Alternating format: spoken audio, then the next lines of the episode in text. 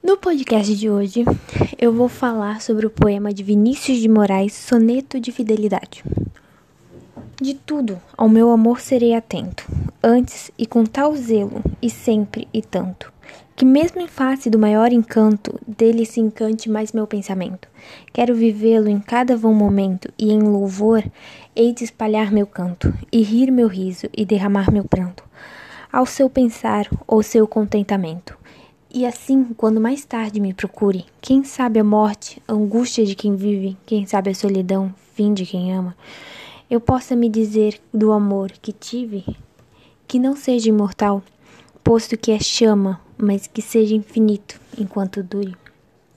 Esse é o poema Soneto de Infidelidade de Vinícius de Moraes. Bom, na primeira estrofe é dado destaque ao amor e ao zelo de quem faz, que fazem parte da atitude de cuidar da pessoa amada, cultivando o amor para que ele não desapareça, podemos identificar o segmento de entrega total à pessoa amada, independente das circunstâncias.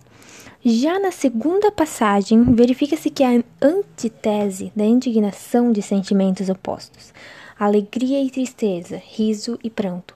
Uma possível interpretação é que o autor revela que todos os relacionamentos enfrentam desafios.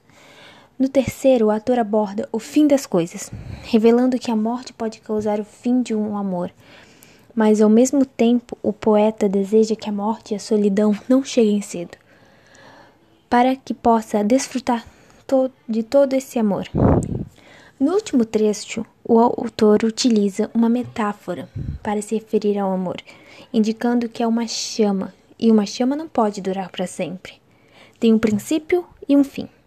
Assim fica expresso o desejo do poeta de aproveitar ao máximo o amor enquanto ele existir. O poema é composto por 14 versos, organizados em dois quartetos e dois tercetos, sendo essa uma característica distintiva de um soneto. O soneto de fidelidade foi escrito no Estoril em outubro de 1939. Pertence ao livro Poemas, Sonetos e Baladas. Foi publicado em Brasil. A publicação foi lançada no Brasil em 1946 pela escritora Gaveta.